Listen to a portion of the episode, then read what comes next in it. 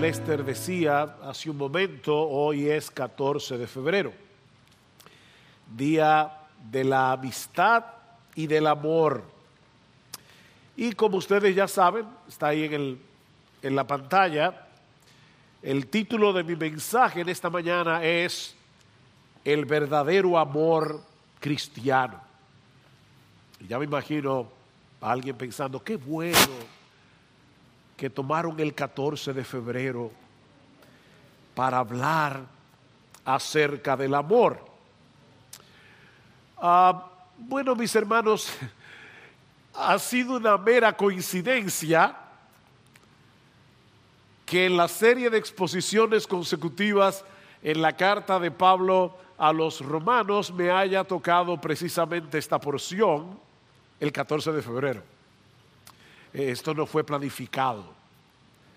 Eh, no, estamos celebrando hoy en la iglesia, porque en la iglesia tenemos que hacer lo que Cristo nos manda hacer. Y no tenemos ningún mandato en las escrituras que nos diga que nosotros debemos celebrar el Día del Amor en la iglesia.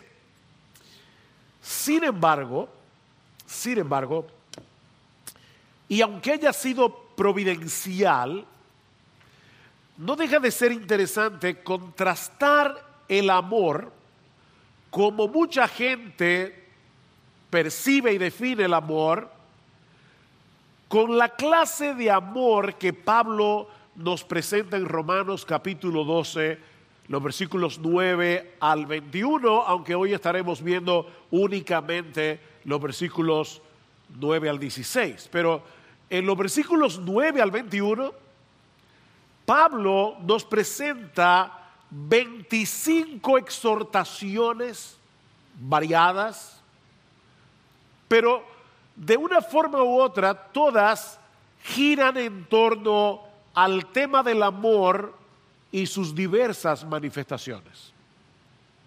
Y vamos a ver que definitivamente no es, bueno ya Lester le puso una etiqueta, el amor cuchicuchi del que hablaba Lester hace un momento. Ahora, antes de pasar a considerar el contenido de este pasaje, y como hace tanto tiempo que no hemos estado en la serie de Pablo, en la serie expositiva de la carta de Pablo a los romanos, permítame poner este texto en su contexto. En los primeros 11 capítulos de la carta, Pablo se dedica a definir el Evangelio con todo lujo de detalles. De hecho, en los primeros 11 capítulos de Romanos, el amor ágape, que es el amor del que se habla aquí, es exclusivamente en relación a Dios.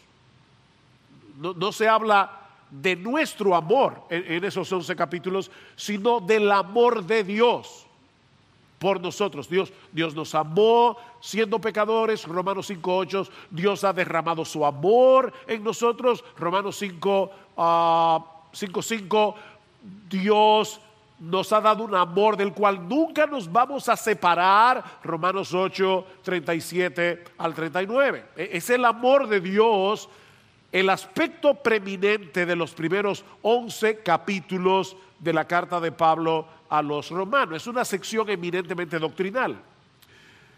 Pero a partir del capítulo 12 y hasta el final de la carta, nosotros tenemos una sección eminentemente práctica. Pablo quiere ayudarnos a unir los puntos con el Evangelio. El Evangelio y nuestra vida cristiana práctica cómo deben reaccionar, cómo debemos reaccionar todos aquellos que hemos sido recipientes de las misericordias de Dios, que Pablo describe en Romanos 1 al 11. Vean el capítulo 12, versículo 1. Por consiguiente, hermanos, os ruego por las misericordias de Dios que presentéis vuestros cuerpos como sacrificio vivo y santo, aceptable a Dios, que es vuestro culto racional. Pablo está diciendo aquí que esa entrega total de nuestro ser es la única respuesta razonable a las misericordias de Dios. Como bien señala un comentarista, una vez que tú entiendes, tienes un entendimiento claro de las misericordias de Dios, cualquier otra cosa que no sea un sacrificio total y completo de ti mismo es completamente irracional. Es irracional que no nos entreguemos por entero a Dios, tomando en cuenta sus misericordias.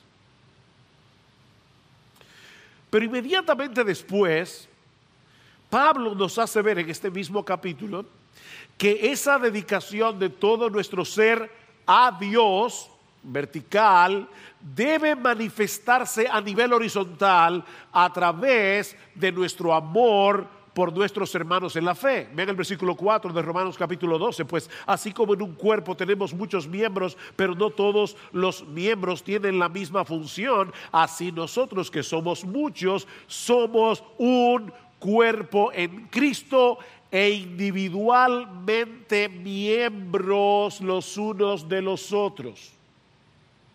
Somos un cuerpo, somos una familia. Versículo 9, el amor sea sin hipocresía, aborreciendo lo malo, aplicándoos a lo bueno, sed afectuosos unos con otros, con amor fraternal, con amor de hermanos no podemos desconectar nuestro amor y devoción a Dios de nuestro amor y dedicación a amar a los hermanos. No, podemos desconectar estas cosas porque nuestro amor a los hermanos es lo que evidencia nuestro amor a Dios. ¿Recuerdan ustedes las famosísimas palabras de Juan? En primera de Juan capítulo 4 versículo 7. Amados, amémonos unos a otros porque el amor es de Dios. Y todo el que ama es nacido de Dios y conoce a Dios. El que no ama no ha conocido a Dios, porque Dios es amor. Dios es amor. Si, si tú de verdad conoces a Dios, tienes que manifestarlo amando a los demás. Y un poco más adelante, ya al final de ese capítulo, dice Juan, si alguno dice yo amo a Dios y aborrece a su hermano, es un mentiroso, porque el que no ama a su hermano, a quien ha visto, no puede amar a Dios a quien no ha visto. Y este mandamiento tenemos de él, que el que ama a Dios, ame también a su hermano. Esto es como una cadena de amor donde cada eslabón está conectado con el otro con un vínculo inseparable. ¿Cuál es el primer eslabón de esta cadena? El amor de Dios por nosotros. El amor de Dios. Cuando no merecíamos ser amados. En ese labor, están comprendidas todas las misericordias de Dios. Mis hermanos, Dios nos ama. ¿Sabes por qué? Porque Él decidió amarnos. No, había otra razón. Él decidió hacernos recipientes de su misericordia. El segundo eslabón es nuestro amor a Dios como respuesta a su amor. Dios nos ama y nosotros le amamos a Él porque Él nos amó primero el amor de Dios es la fuente de nuestro amor por Él. Pero luego viene el tercer eslabón, que es nuestro amor por nuestros hermanos en la fe como una evidencia de nuestro amor a Dios. ¿Ven cómo todo vuelve al mismo sitio? E-, este amor se manifiesta poniendo nuestros dones en operación para edificación del cuerpo de Cristo. Eso lo vimos en el último mensaje de Romanos, Romanos capítulo 12, versículos 4 al 8. Pero ahora Pablo nos quiere hacer ver que ese amor gobierna todo lo que hacemos en relación a nuestros hermanos. Eso es lo que vemos en los versículos 9 al 16 que estaremos estudiando en la mañana de hoy. Ahora bien, yo tengo que hacer una advertencia antes de estudiar este pasaje. Porque hay dos maneras peligrosas de acercarnos a Romanos 12, 9 al 16. Hay dos maneras peligrosas de acercarnos al pasaje que vamos a estudiar en esta mañana. La primera es tomar estas exhortaciones y tratar de llevarlas a la práctica en nuestras propias fuerzas. Wow, eso es, eso es lo que tenemos que hacer. Y eso es lo que yo voy a hacer. Mira mi hermano, mi hermana, amigo que estás aquí en esta mañana, si tú tratas de hacer eso, terminarás frustrado, aplastado o engañándote a ti mismo, creyendo que estás haciendo lo que en realidad no estás haciendo. Porque el amor que Pablo está describiendo aquí no es de este mundo. No, no, no es de este mundo. Nadie puede amar así en sus propias fuerzas. Esto es, esto es sobrenatural. Y de paso, también fue providencial que la semana pasada, en la cena del Señor, yo decidiera predicar de Juan capítulo 15, porque yo no pensaba conectar Juan 15 con Romanos 12, no, no lo tenía en mi cabeza, pero ciertamente hay una conexión. Mis hermanos, Cristo es la vid, nosotros somos las ramas, nosotros fuimos injertados en Jesús para dar como fruto el carácter de Jesús. De manera que es en comunión y en dependencia de Cristo que nosotros podemos manifestar y desarrollar el carácter de Cristo, incluyendo ese amor incomprensible que lo llevó a la cruz. Permanezcan en mí. ¿Recuerdan? Pero hay un segundo peligro del que debemos cuidarnos. Mientras ustedes me escuchen predicar en esta mañana, yo quiero hacerles otra advertencia, otro peligro. Y es el de tomar este pasaje para evaluar el amor de los demás hacia mí tomar este pasaje para ver cómo está el amor de los demás hacia mí. Miren mis hermanos, dice Jeremías que el corazón es engañoso más que todas las cosas y cuando uno se enfrenta a un pasaje como Romanos 12, 9 al 16, es muy probable que nuestro propio corazón haga todo lo que esté a su alcance para evadir las implicaciones de este pasaje buscando un chivo expiatorio. Pero este pasaje no se escribió para ayudarnos a evaluar cómo los demás nos están amando, sino para que nos preguntemos delante de Dios qué tanto se está manifestando el amor de Cristo por mis hermanos a través de mí. ¿Oyeron la pregunta? La pregunta es, ¿qué tanto se está manifestando el amor de Cristo hacia mis hermanos a través de mí? Esa es la pregunta. Y obviamente, cuando tú te haces una pregunta como esa, tú tienes que ampararte en la gracia de Dios y en el poder de su Espíritu porque sin estas dos cosas, la gracia y el poder del Espíritu Santo, es imposible ser instrumentos de su amor. Así que mientras leemos este pasaje, recuerda que no estamos solos.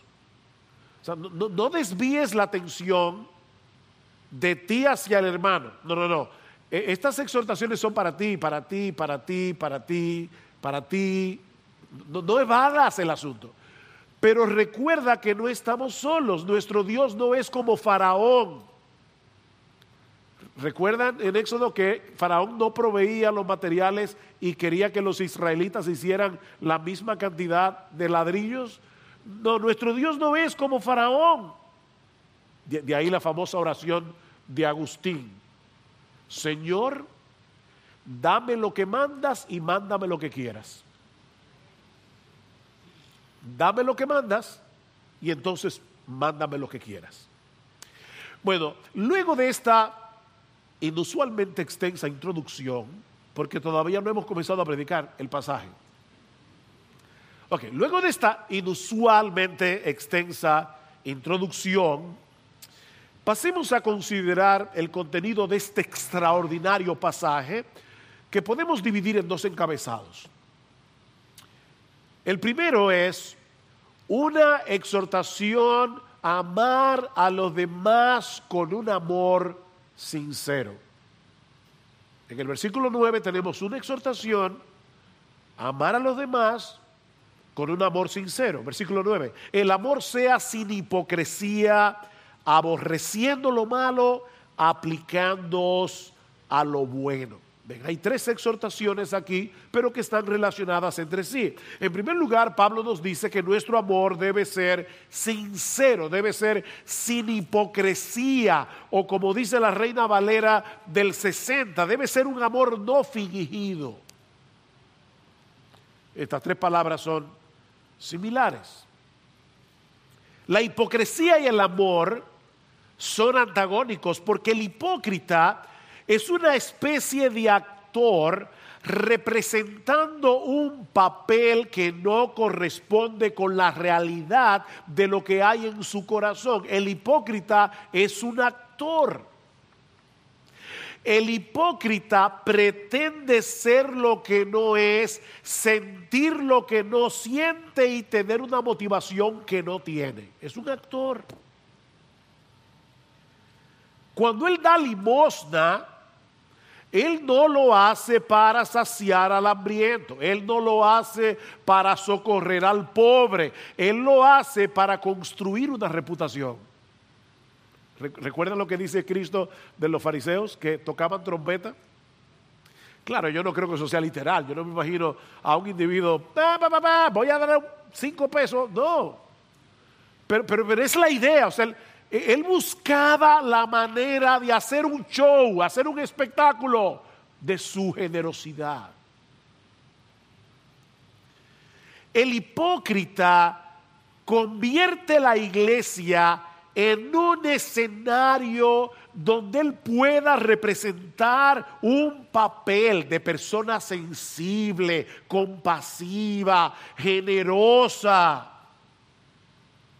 o donde él pueda sacarle provecho a los demás pretendiendo servir a los otros para luego cobrar el favor, es un hipócrita. Por eso Cristo decía, invita a tu banquete al que no te puede invitar a cambio, al que no te lo puede retribuir. Es un hipócrita. Pero amar sin fingimiento o sin hipocresía es hacer lo que sabemos que debemos hacer a favor de otros, procurando únicamente la gloria de Dios y el bienestar de mi hermano. Eso es amar sin hipocresía. Es por eso que en un texto similar, en Primera de Pedro capítulo 1, versículos 22 y 23, Pedro nos dice que esa clase de amor nace de un corazón puro, es decir, un corazón libre de motivaciones ocultas. Ahora, ¿por qué el hipócrita pretende ser lo que no es? ¿Qué es lo que nos lleva a la hipocresía? Bueno, en la mayoría de los casos, porque anhelamos la aprobación de los demás. Somos hipócritas porque anhelamos la aprobación de los demás. El hipócrita quiere que los demás aprecien lo que Él es y lo que Él hace. Su pretensión de bondad es una súplica oculta por el aprecio y la aprobación de los hombres. Pero ¿saben qué, mis hermanos? Y lo que voy a decir es tan precioso que debemos decir, y gloria a Dios por eso. El creyente ha sido librado de esa esclavitud por medio del Evangelio. Recuerden, mis hermanos, cuál es el punto de partida de estas exhortaciones de Pablo, las misericordias de Dios.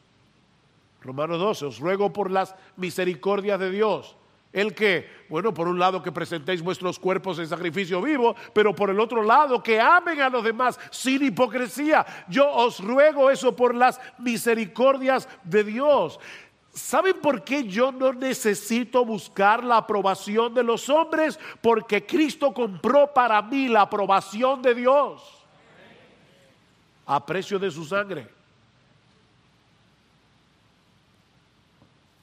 Por eso alguien decía, Mira, ni siquiera trates de impresionar a Dios, porque ya Dios, ya Cristo lo impresionó por ti. Ni siquiera trates de impresionar a Dios, mucho menos a los hombres. Ya Cristo impresionó a Dios por ti, haciendo lo que él hizo. No necesitamos buscar la aprobación de los hombres. Dios tuvo misericordia. La misericordia está ligada a la miseria. Dios tiene misericordia de los miserables. Dios tuvo misericordia de mí porque yo no tengo nada en mí que sea digno de alabanza. Yo no tengo nada en mí que sea digno de gloria y de honor. Lo único mío, mío, mío, mío, mío, es mi pecado. Eso sí es original. Pero Dios el Padre puso en mi cuenta la justicia perfecta de su Hijo para que yo no tenga que mendigar la aprobación de nadie más. Fuimos librados de la hipocresía. Ahora, yo debo hacer una aclaración aquí, porque siempre que se habla de la hipocresía, hay personas que confunden las manzanas con peras. No es hipócrita el que cumple con un deber, aun cuando tiene que vencer la indisposición de su corazón para hacerlo. Eso no es hipocresía, eso es obediencia. Mis hermanos, por causa del egoísmo que todavía mora en nuestro corazón, muchas veces no vamos a tener el deseo de ir a visitar a un enfermo. No vamos a tener el deseo de sacar de lo nuestro para dárselo a alguien en necesidad. Somos egoístas en recuperación. Pero nosotros sí podemos y debemos hacer un ejercicio cuando vemos que hay indisposición en el corazón. Nosotros podemos y debemos ponernos en el lugar de ese hermano enfermo que seguramente necesita una palabra de aliento, necesita una palabra de consuelo. Trata de ponerte en el lugar de ese hermano, de esa hermana, y luego órale al Señor que te ayude a vencer esa indisposición del corazón y toma la decisión de hacer lo que tienes que hacer. Repito, eso es obediencia, no hipocresía. Es la motivación del corazón lo que hace la diferencia, ¿ven? El hipócrita es un actor representando un papel. El creyente procura darle muerte a su egoísmo para la gloria de Dios y para el beneficio del hermano o de la hermana. Ahora hay dos exhortaciones más en este texto estrechamente relacionadas con el amor sincero. Pablo dice, el amor sea sin hipocresía, aborreciendo lo malo y aplicándoos a lo bueno. Yo sé que hay algunas versiones de la Biblia que traducen la palabra aborrecer y aplicarse como un mandato. O sea, dice, el amor sea sin hipocresía, aborreced lo malo y aplicarse, aplicados a lo bueno. Pero eh, la traducción de la Biblia de las Américas es la traducción correcta. El amor sea sin fingimiento, aborreciendo lo malo y aplicándonos a lo bueno. E, es así como nosotros amamos de una manera sincera. ¿Cómo? Aborreciendo lo malo y aplicándonos a lo bueno. La palabra aborrecer que Pablo está usando aquí es una palabra muy fuerte, significa detestar, significa horrorizarse ante todo aquello que Dios señala como malo. Mientras que la palabra aplicarse significa aferrarse, significa apegarse fuertemente a una cosa. De hecho, es una palabra griega cuya raíz es cola, cola como el pegamento. Péguense a lo bueno. Porque esa es la única forma en que nosotros podemos amar bíblicamente. ¿Cómo? Aborreciendo lo malo y aplicándonos a lo bueno. Mis hermanos, lo que Pablo nos está diciendo aquí es que el amor sincero está tan dedicado a buscar el bien del objeto amado que aborrece todo lo malo y pecaminoso que pueda dañarlo. ¿Ven? El amor odia. Si no hay odio, no hay amor. El amor aborrece todo lo malo, aferrándonos al mismo tiempo a todo lo, lo que le hace bien a la persona a la que yo amo. Vean lo que dice Pablo más adelante en Romanos capítulo 13, versículo 8. No debáis a nadie nada, sino el amaros unos a otros. Tú, tú debes, debes como, como un pagaré, tú debes el amor o sea, yo no estoy diciendo que tú debes amar, no, tú debes amar. Lo que te estoy diciendo es que tú tienes una deuda que debes pagar. ¿El qué? Amar porque tú fuiste amado. Amar porque tú fuiste amado. No debáis a nadie nada, sino el amaros unos a otros, porque el que ama al prójimo ha cumplido la ley. Porque no cometerás adulterio, no matarás, no hurtarás, no codiciarás y cualquier otro mandamiento en esta palabra se resume, amarás a tu prójimo como a ti mismo. El amor no hace mal al prójimo, por tanto el amor es el cumplimiento de la ley. ¿Ven? Amen sin hipocresía, aborreciendo lo malo, aferrándose a lo bueno. Joven soltera, déjenme aterrizar esto. Joven soltera cuando tu novio te dice que si tú no te acuestas con él, no lo estás amando, y él comienza y dice, si tú me amas, tú me amas, entonces ven, acuéstate conmigo. O quiere hacer contigo cosas que solo una pareja de casados puede hacer, él no te está amando. En ese momento te está aborreciendo. Porque lo que Él quiere hacer contigo es usarte para su placer, aunque haciéndolo te lleve a pecar contra Dios y te haga daño. Eso no es amor. Eso es aborrecimiento. Así que, joven, si tú decides ceder, tú no estás amando a tu novio, tú estás odiando a tu novio porque tú estás dejando que Él te use para hacerse daño los dos. Eso no es amor, eso es aborrecimiento. Déjame hacerles una pregunta. ¿Qué es el amor?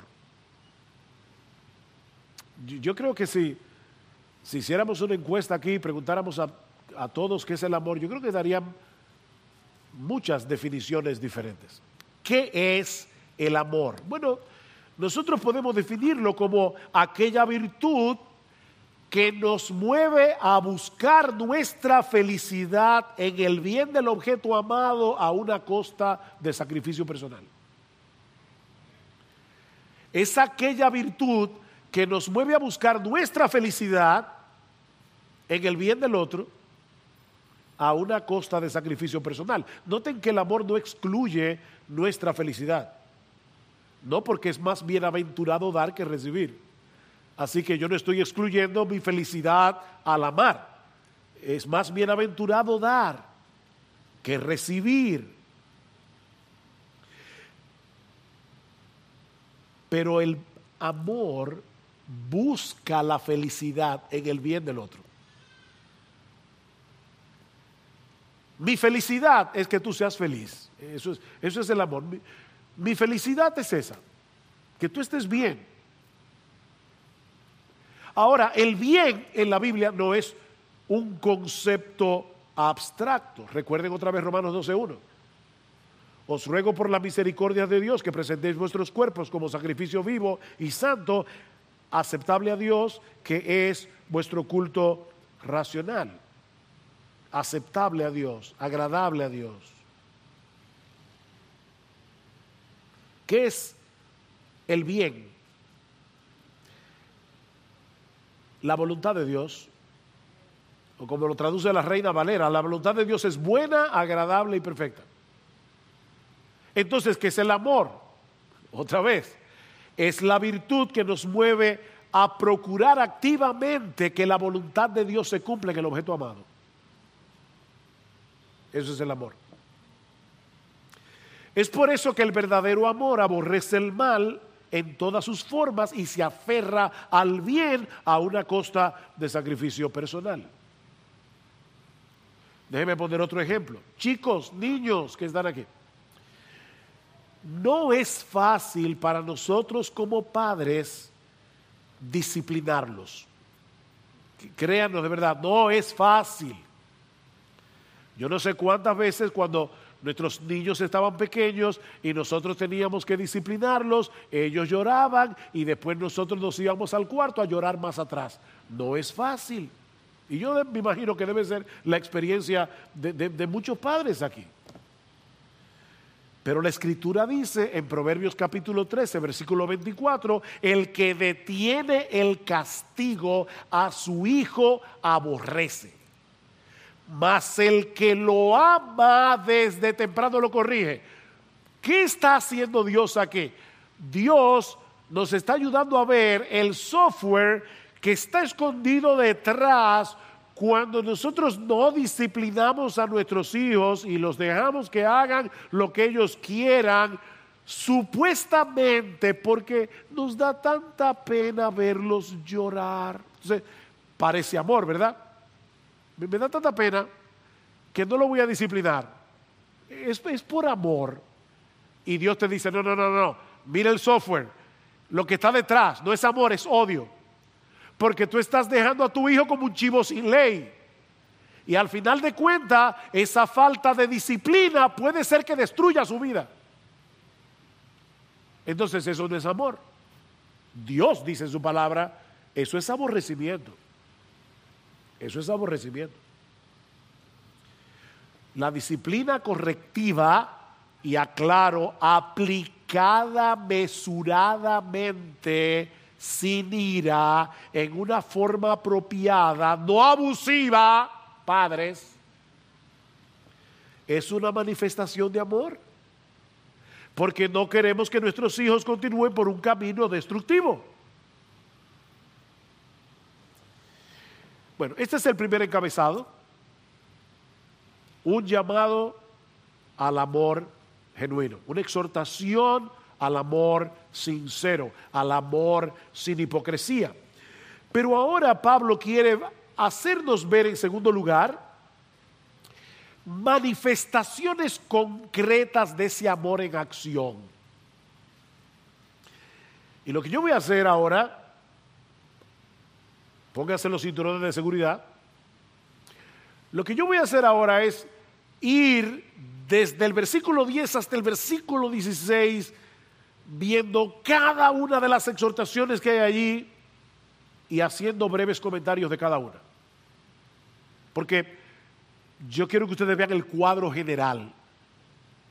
¿Cómo se ve ese amor? ¿Cómo luce ese amor? Cuando en una iglesia los hermanos se aman así, ¿Cómo se ve eso? Bueno, versículo 10, Pablo dice, sed afectuosos unos con otros con amor fraternal. Y Pablo usa aquí dos palabras que apuntan hacia el tipo de amor que los miembros de la familia sienten entre sí. Es un amor afectuoso. Es un amor que incluye una conexión emocional. ¿Ustedes han visto esa gente que dice, sí, yo lo sé, pero es mi hijo? Es que hay algo allí. Hay una conexión emocional que, que es legítima. Bueno, Pablo dice, no se olvide que nosotros somos una familia. Somos una familia. Mis hermanos, en el, más alto sentido de la palabra, nosotros somos hermanos de sangre. Porque fuimos comprados por la sangre de Jesús. Somos hermanos de sangre. Ahora, yo me imagino que, alguien debe estar pensando, espérate, espérate, es que las emociones no funcionan así. Yo, yo, no puedo decir, ahora voy a sentir afecto. voy a cambiar el canal. No, es verdad, las emociones no funcionan así. Pero eso no quiere decir que nosotros no tengamos control sobre nuestras emociones. Y si Dios te ordena algo, tú debes obedecerlo. Y Dios te está diciendo en su palabra que tú debes amar afectuosamente a tus hermanos de la fe. Pastor, pero ¿cómo yo hago eso? Bueno, nosotros no podemos cambiar el canal de nuestras emociones, pero sí podemos llevar nuestros pensamientos hacia aquellas verdades del Evangelio que nos ayudan a desarrollar el tipo de amor afectuoso del que Pablo está hablando aquí. Tú ves al hermano y, probablemente lo que vas a ver con tus ojos de la cara es los defectos del hermano, las debilidades del hermano, pero si tú dices, espérate, aquí está Juan, aquí está María, wow, este hermano, esta hermana, Dios el Padre, Dios el Hijo, Dios el Espíritu Santo, en la eternidad tomaron la decisión de amarlo o de amarla, aún sabiendo de antemano lo que él o ella iban a hacer y, decidieron que Cristo iba a derramar su sangre en la cruz del Calvario para hacerlos suyos. Y luego el Espíritu Santo en un momento histórico vino y les abrió los ojos y le cambió el corazón de piedra por un corazón de carne para que Juan y María vinieran al Señor en arrepentimiento y fe. Este hermano fue comprado con la sangre de Jesús. Piensa en eso. Y eso puede ser que comience a trabajar en tu corazón para olvidarte de sus defectos y empezar a ver al hermano a través del lente del Evangelio.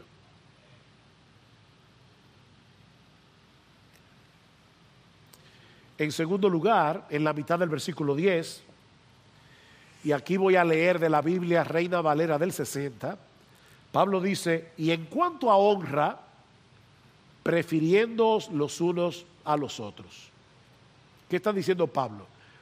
Que si alguien va a recibir honra, el amor nos lleva a procurar que sea el otro que la reciba y no yo. Esta exhortación es muy similar a la que aparece en Filipenses capítulo 2. Nada hagáis por egoísmo o por vanagloria, sino que con actitud humilde cada uno de vosotros considere al otro como más importante que a sí mismo. Yo quiero que sea él que reciba honra. Dedícate a promover la honra del otro antes que la tuya propia. Déjame hacerte una pregunta y, vamos a ser honestos aquí. Sé honesto con tu conciencia. ¿Alguna vez te has visto a ti mismo o a ti misma envidiando a un hermano, envidiando a una hermana, porque él o ella tienen dones más llamativos que los tuyos? Yo sirvo en la iglesia, pero nadie lo ve. Pero este hermano, por los dones que el Señor le dio, todo el mundo ve lo que él hace. Y a mí nadie me dice nada. Yo soy invisible. De verdad, ¿tú, tú te has visto a ti mismo envidiando a otros.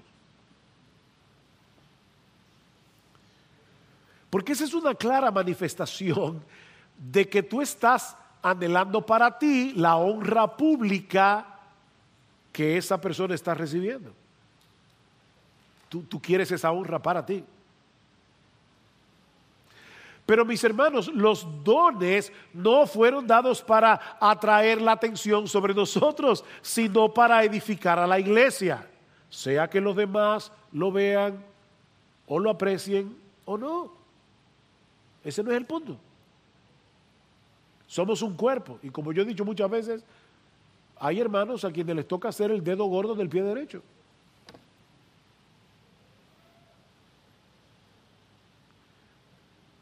En tercer lugar, en lo que requiere diligencia, no perezosos, fervientes en espíritu, sirviendo al Señor.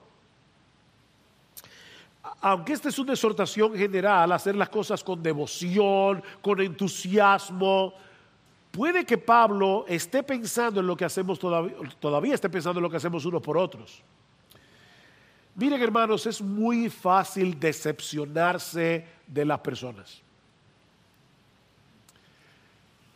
Cuando yo comencé mi ministerio en Puerto Plata había un, hermano que era ganadero, pero ese hermano lo que estudió fue ingeniería. Y un día visitándolo le preguntaba, vea qué hermano, ¿por qué tú cambiaste de, de ser ingeniero a ser ganadero? Y dice, ¿por qué es más fácil arriar vaca que tratar con personas?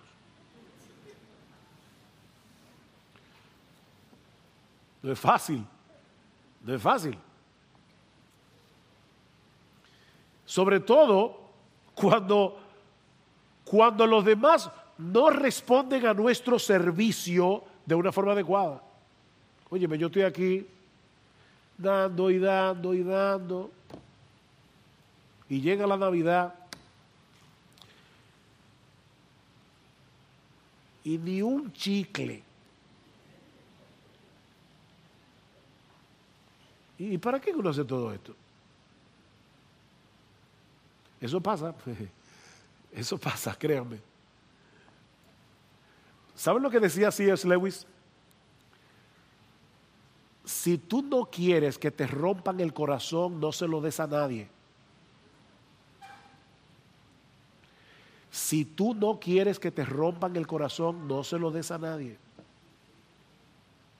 Ahora, si tú recuerdas que tu compromiso no es con la gente, sino con el Señor, sirviendo al Señor, vas a encontrar razones suficientes para servir con entusiasmo aún a aquellas personas que no te lo agradecen, aún aquellas personas que no responden con amor a tus manifestaciones de amor, porque tú lo estás haciendo para el Señor, no para los hombres, con los 3. Todo lo que hagáis, hacedlo de corazón, no para los hombres, sino para el Señor. En cuarto lugar, Pablo nos exhorta en el versículo 12 a gozarnos en la esperanza, perseverando en el sufrimiento, dedicados a la oración. Otra vez, de primera impresión, esto puede parecer desconectado con el tema del amor. Pero lo cierto es que hay una relación sumamente estrecha entre el amor y la esperanza, sobre todo en el contexto del sufrimiento. Escribiendo a los colosenses, Pablo dice algo bien extraño. Pablo dice, yo doy gracias a Dios por ustedes. Al oír de vuestra fe en Cristo Jesús y del amor que tenéis por todos los santos a causa de la esperanza reservada para vosotros en los cielos. El amor que tenéis a todos los santos a causa de la esperanza. Estos hermanos se amaban entre sí porque tenían su esperanza puesta en la gloria. ¿Y qué relación tiene una cosa con la otra? Mucha relación. Mira, la razón por la que muchas veces somos egoístas es porque pensamos que si no cuidamos de nosotros mismos nadie lo hará. Es por eso que somos egoístas. Quitamos los ojos de la gloria, de la esperanza, de, la recompensa que tenemos en los cielos. Vean una vez más el versículo 12. Gozándose en la esperanza, perseverando en el sufrimiento, dedicados a la oración. ¿Qué es lo que Pablo está diciendo aquí? Que es imposible en nuestras propias fuerzas gozarnos en la esperanza, perseverar en medio del sufrimiento, a menos que estemos dedicados a la oración. Eso solamente Dios puede hacerlo.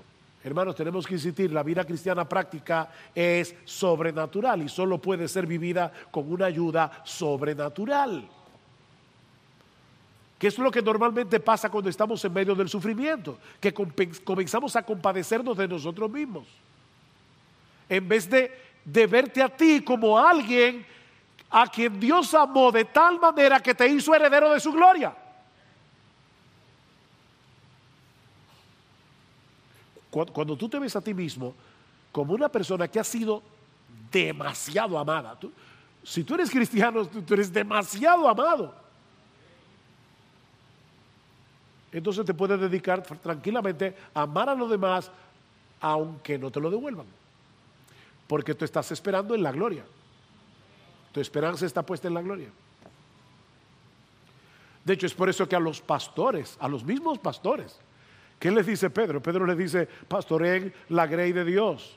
Pastoreen la grey de Dios, no por fuerza, sino voluntariamente. Y cuando aparezca el príncipe de los pastores, vosotros recibiréis la corona incorruptible de gloria. Esperen que llegue el príncipe de los pastores. Eso no quiere decir, mis amados hermanos, que ustedes deben esperar que aparezca el príncipe de los pastores.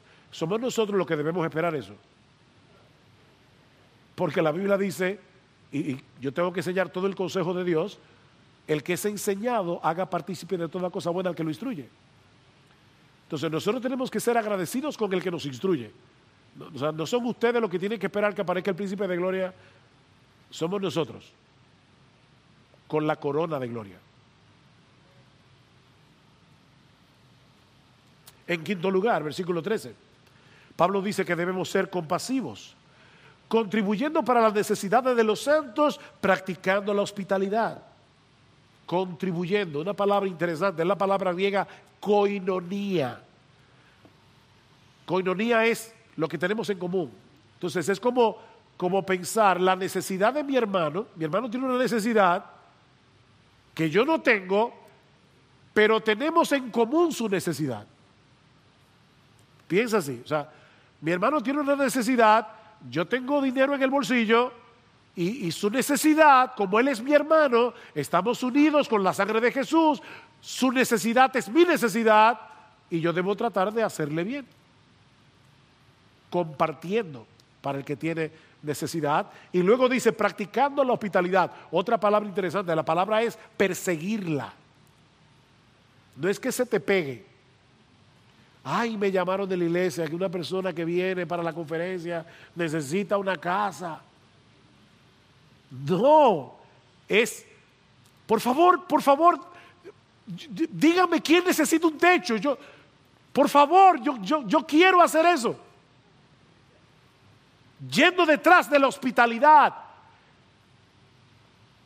Me encanta el título de ese libro de Rosaria Butterfly. Dice, el Evangelio viene con una llave. La llave de tu casa. El Evangelio viene con una llave.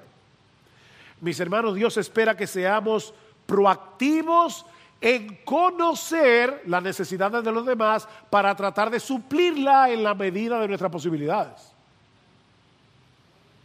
Obviamente aquí estamos hablando de verdadera necesidad, porque también la Biblia dice, el que no trabaja, que no coma. O sea, esto no es ayudar sin discernimiento, pero ayudar.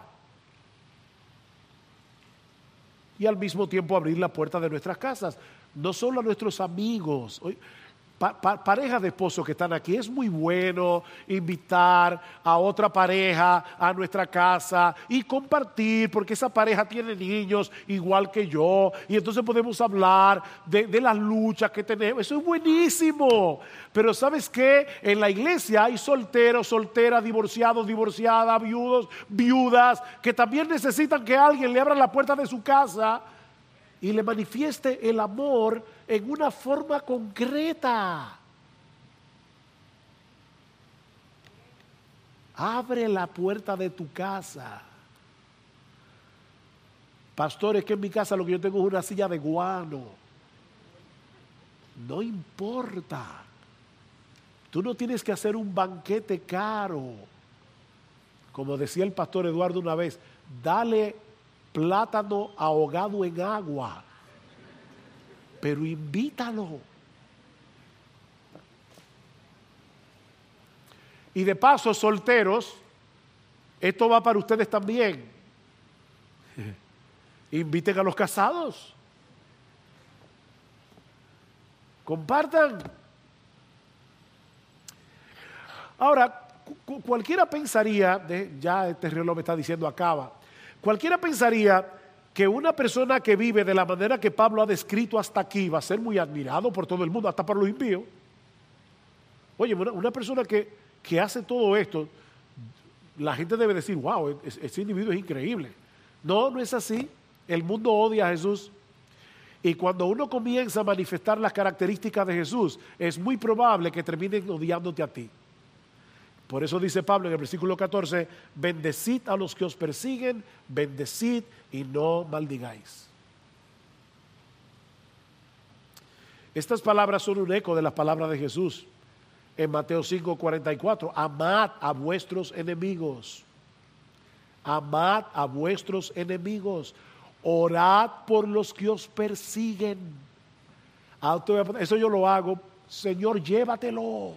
No, no, no. Es, no, esa no es la idea. Si tú, si tú tomas el, el texto, dice, oye lo que sigue diciendo, para que seáis hijos de vuestro Padre que está en los cielos, porque Él hace salir su sol sobre buenos y malos y hace llover sobre justos e injustos. O sea, no es que ores imprecatoriamente. Debemos orar por ellos para que les vaya bien y en la medida de nuestras posibilidades hacerles bien. Eso lo vamos a ver la semana que viene, si el Señor lo permite. Es, por eso que Pablo dice en Romanos, en 1 Corintios capítulo 13, versículo 4, que el amor es sufrido, es paciente, aguanta, el, amor aguanta y es benigno, es bondadoso. O sea, la idea no es, yo estoy aquí siendo maltratado y no, no he abierto mi boca. Bueno, todavía tú no has hecho suficiente. Porque lo que Pablo dice es que el amor no se limita a aguantar, sino a hacer bien al que te hace mal. El amor es benigno. Hay personas que creen que se están portando bien porque ellos no, no toman venganza del que le hace algo malo. Pero mira, déjame decirte algo, un maniquí no hace nada malo, pero tampoco hace nada bueno. Y lo que, lo que el Señor quiere que tú seas con respecto a tu enemigo no es un maniquí, que no le hace ningún mal. No, lo que Él quiere es que tú seas benigno, que le hagas el bien. Ahora, antes de pasar a la exhortación del versículo 15, ¿Qué es lo que suelen hacer las personas cuando se sienten perseguidas, agraviadas, maltratadas, como vemos en el versículo 14? Bueno, normalmente encerrarse en ellos mismos para protegerse de los demás. Pablo acaba de decir que debemos hacerle bien al que nos hace mal, pero ahora él se va más lejos. Ahora nos dice en el versículo 15 que debemos salir de nuestro caparazón e identificarnos con los demás en su problemática particular. Vean el versículo 15, gozaos con los que se gozan y llorar con los que lloran. Gozaos con los que se gozan y llorad con los que lloran. Es un mandamiento, no es una sugerencia. John Stott dice al respecto, el amor jamás se mantiene apartado de la alegría o las penas de otras personas. El amor se identifica con ellas, canta con ellas y sufre con ellas. Eso hace el amor. En otras palabras, conéctate con tus hermanos. Métete en la piel de tus hermanos. De, modo que puedas alegrarte con sus alegrías, pero también entender su dolor y sus preocupaciones. Mira, por favor, no vayas a visitar al hermano en su aflicción para hablarle de las aflicciones tuyas. Hay, hay personas que son especialistas en eso. ¿Dónde te duele? Ay, aquí, ay, no me digas nada. No me digas nada. Mira, el otro día me entró un dolor aquí, pero ¿qué? ¿Tú fuiste a hablarle de tus dolores o a consolar al hermano en su dolor? Es increíble cómo nosotros somos especialistas.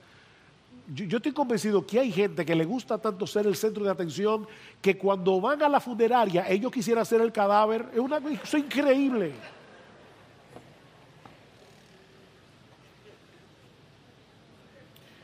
Mi hermano, esfuérzate en oración, en tratar de entender por lo que ese hermano o esa hermana está pasando. Pídeselo al Señor. Dice Juan Calvino, no alegrarse de la prosperidad del hermano es dejarte dominar por la envidia. Y no apenarte con él y por él es ser inhumano. Wow. envidioso o inhumano. Finalmente, Pablo nos hace un llamado a vivir en armonía y en humildad. En armonía y en humildad, versículo 16. Tened el mismo sentir unos con otros, no seáis altivos en vuestro pensar, sino condescendiendo con los humildes. No seáis sabios en vuestra propia opinión. Esto es muy similar a lo que Pablo va a decir más adelante en el capítulo 15 de Romanos. Y que el Dios de la paciencia y del consuelo os conceda tener el mismo sentir unos para con los otros conforme a Cristo Jesús. ¿Ven cuál es el mismo sentir? No es que necesariamente tengamos los mismos gustos, las mismas preferencias. No podemos tener diferencias en cosas. Pero en lo que respecta a la mente de Jesús, todos debemos tener el mismo sentir, para que unánimes a una voz glorifiquéis al Dios y Padre de nuestro Señor Jesucristo. En vez de querer hacer prevalecer nuestras opiniones personales en la iglesia, más bien deberíamos alinear nuestras mentes con la mente de Jesús revelada en su palabra. Ese es probablemente el llamado que hace Pablo en Filipenses capítulo 2. Haya pues en vosotros esta actitud que hubo también en Cristo Jesús. ¿Cuál actitud? ¿Cuál forma de pensar? Que aunque Él era Dios, Él no estimó el ser igual a Dios como cosa que aferrarse. Él se humilló y se humilló y se humilló hasta lo sumo. Muriendo por nosotros en la cruz. La humildad y el amor son inseparables. Nadie puede, puede amar mientras esté alimentando el orgullo natural de su corazón. Si queremos amar como Cristo, debemos tener la misma disposición que Él tuvo de humillarse hasta lo sumo.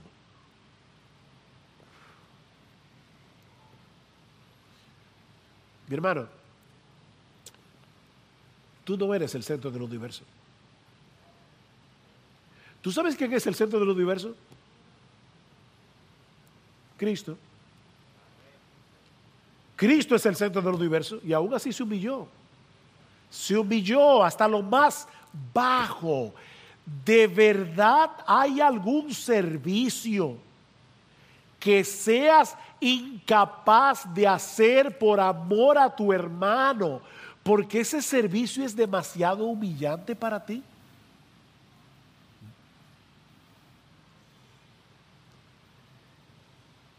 ¿De verdad hay algún agravio que tú no puedas perdonar? Piensa en Jesús. Wow, dice, tú no escondiste tu rostro de golpes y de esputos. Para aquellos que no entienden esa palabra, gargajo, saliva. O sea, al rey de la gloria lo humillaron, lo humillaron, lo humillaron al punto de que la saliva le corría por la cara y se confundía con su sangre. ¿Y sabes lo que Jesús le estaba pidiendo al Padre en ese momento? Oh Padre, perdónalos. Ellos no saben lo que están haciendo. Y yo tengo la convicción de que muchos de los que se convirtieron en Pentecostés se convirtieron porque el Padre respondió a esa oración de Jesús. Porque algunos de los que se convirtieron fueron los que hicieron eso.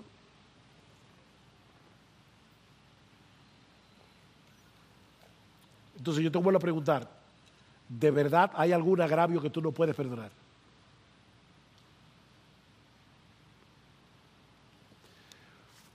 Uf, en conclusión, una vez al año no hace daño. Yo pienso que al exponernos a todas estas exhortaciones hay al menos dos cosas que debemos hacer. Por lo menos dos. La primera es arrepentirnos de nuestros pecados de verdad, hermanos, arrepentirnos de nuestros pecados, confesar nuestros pecados. Miren, es imposible enfrentarse a un pasaje como este y no sentirse convicto de pecado. Y, y, se los digo porque yo me he sentido muy convicto de pecado. Muy convicto de pecado. Revise esta lista cuando llegues a tu casa. En oración, pídele, Señor, ayúdame a examinarme a mí mismo. Dice la palabra que, debemos examinarnos a nosotros mismos. Examínate a la luz de esa lista. Señor, ¿dónde está mi debilidad? ¿Dónde yo puedo crecer? Ahora, no te quedes aplastado bajo el peso de la culpa. Dios nos dice en su palabra que si confesamos nuestros pecados, Él es fiel y justo para perdonar nuestros pecados y limpiarnos de toda maldad. Yo, no quiero que todo el mundo salga de aquí con, el Empire State encima de sus hombros, porque esa no es la idea. La culpa no motiva. Lo que motiva es el gozo del perdón. Ahí está la cruz, mira la cruz. Ampárate en la cruz, en esa bendita sangre que nos limpia de todo pecado, de todo pecado. Pero hay algo más que debemos hacer. Pídele a Dios en oración que te ayude a amar más como Cristo. Pídeselo. Esa oración es conforme a la voluntad de Dios. Señor, ayúdame a amar más como Cristo. Y aún planifica formas concretas, formas concretas, en las que en esta misma semana tú vas a manifestar el amor de Cristo por los hermanos a través de tu amor. Piensa ahí. ¿A quién yo puedo llamar? ¿A quién yo puedo visitar? ¿Quién está enfermo? ¿Quién está enfermo? ¿Quién está en necesidad aquí? Que necesite de mis bienes o necesite una palabra de aliento.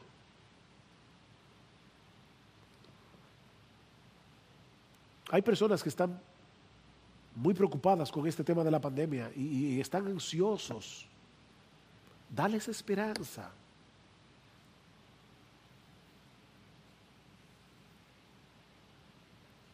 Métete en la piel del que sufre. Abre las puertas de tu casa. Piensa tal vez, aquí puedo invitar a mi casa? Que no sea mi pana. Aquí, aquí yo puedo invitar esta semana?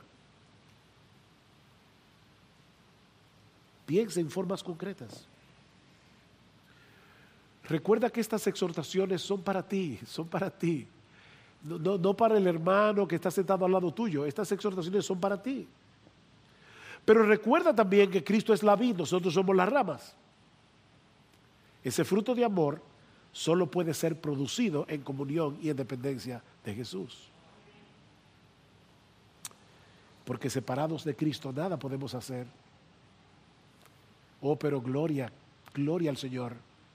Todo lo puedo en Cristo que me fortalece. Yo no puedo. Yo no puedo amar así. Yo soy un egoísta, yo soy, yo soy un orgulloso. Yo no puedo amar así. Oh Jesús, pero tú vives en mí. Con Cristo estoy juntamente crucificado y ya no vivo yo, mas vive Cristo en mí. Lo que ahora vivo en la carne, lo vivo en la fe del Hijo de Dios, el cual me amó y se entregó a sí mismo por mí. Señor Jesús, Señor Jesús, ayúdame a amar como tú. Ayúdame a humillarme como tú.